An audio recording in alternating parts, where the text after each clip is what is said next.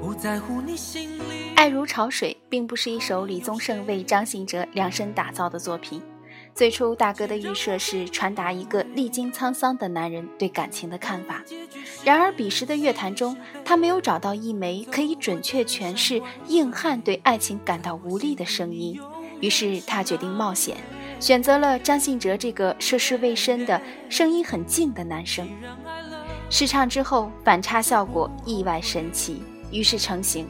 这首本来大家都没多少信心的歌，将情歌王子引向事业巅峰，成为他重要的代表作。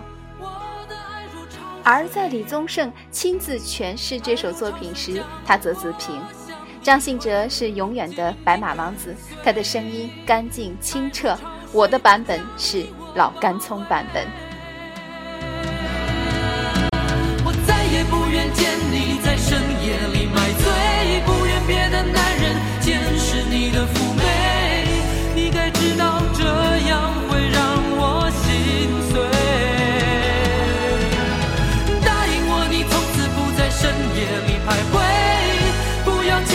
是放纵的